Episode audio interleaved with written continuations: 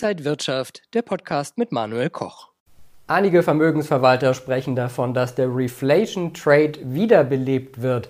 Was ist darunter jetzt genau zu verstehen? Das besprechen wir heute beim XTB Market Talk. Und zugeschaltet aus Frankfurt ist der XTB Marktanalyst Max Wienke. Max, grüß dich. Hi Manuel, ich grüße dich. Max, was ist denn genau jetzt darunter zu verstehen?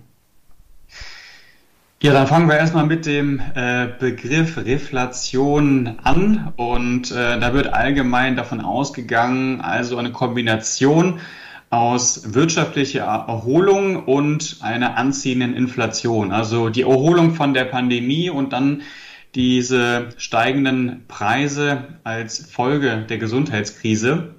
Und wenn die Inflation anzieht, dann muss die natürlich irgendwann bekämpft werden durch höhere Zinsen. Und diese Aussichten auf höhere Zinsen führen dazu, dass die zukünftigen, zukünftigen Gewinne von Unternehmen dann weniger wert sind. Und äh, das trifft dann vor allem die Wachstumsaktien beziehungsweise den Tech-Sektor.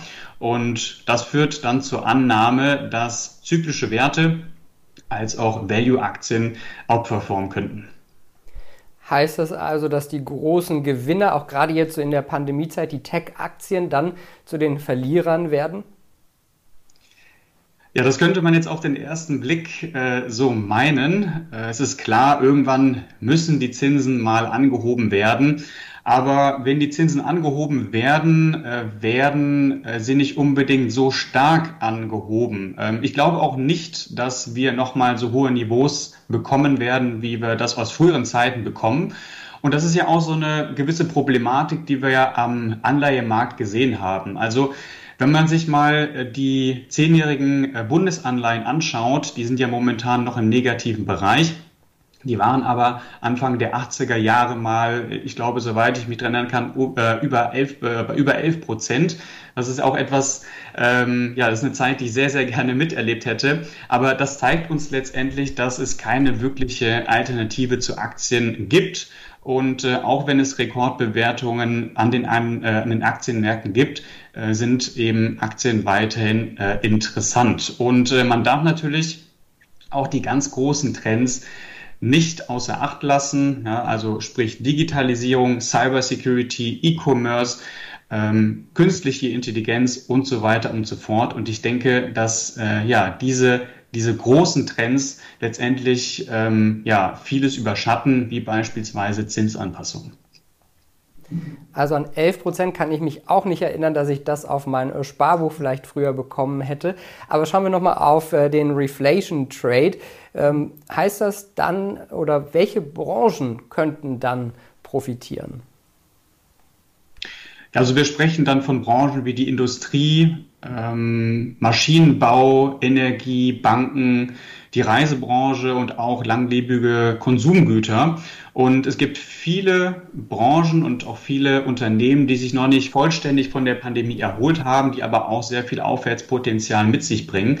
Und ja, der deutsche und auch der europäische Aktienmarkt äh, ist da eigentlich recht gut aufgestellt. Wir haben ja sehr viel verarbeitendes Gewerbe in Europa oder zumindest deutlich mehr als äh, zum Beispiel in den USA. Und das ist interessant für ausländische Investoren. Ähm, es gibt aber auch ein paar Unterschiede, was jetzt die Geldpolitik angeht. Die EZB äh, bleibt weiterhin dovish, aber im Vergleich zur Federal Reserve dürfte da die Zentralbank hier in äh, der Eurozone dann noch etwas länger äh, die Füße stillhalten, was dann Zinsanpassungen angeht. Wenn wir das jetzt alles hören, was bedeutet das dann aktuell für Anleger? Wo könnte man jetzt reingehen? Was äh, sollte man vielleicht lassen? Wie sollte man sich jetzt aufstellen?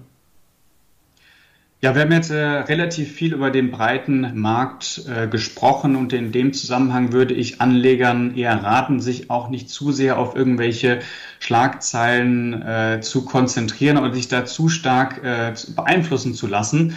Und äh, man sollte Dinge auch nicht zu sehr verallgemeinern, denn jede Aktie hat irgendwo sein Potenzial. Und ähm, ob eine Aktie letztendlich vielversprechend ist oder nicht, das hängt äh, ja vom Unternehmen selbst ab. Ich würde zum Beispiel in einem ähm, ich sag mal, schwachen Umfeld für Tech-Aktien dennoch eine starke Tech-Aktie bevorzugen gegenüber einer schwachen oder mittelmäßigen Value-Aktie. Und ja, Firmen wie Apple oder auch Microsoft, und das ist jetzt nur ein Beispiel, werden nicht unbedingt unattraktiver, nur weil die Zinsen um 0,25 Prozent angehoben werden. Also die Zinsen könnten angehoben werden, möglicherweise äh, Mitte 2022. Ob es dann wirklich dazu kommt, wird sich erst zeigen. Aber diese Zinsschritte, die dürften dann doch eher gering ausfallen. Max, und am 19. November, da gibt es den XTB Investing Day. Was können die Zuschauer da erwarten? Wer macht da mit? Es wird im Rahmen einer ganztägigen Online-Konferenz äh, spannende Vorträge von Börsen- und Trading-Profis geben, darunter Marc Friedrich, Dirk Miller und äh, auch Rüdiger Born. Ja, und ich moderiere das Event, also 19. November ab 10 Uhr.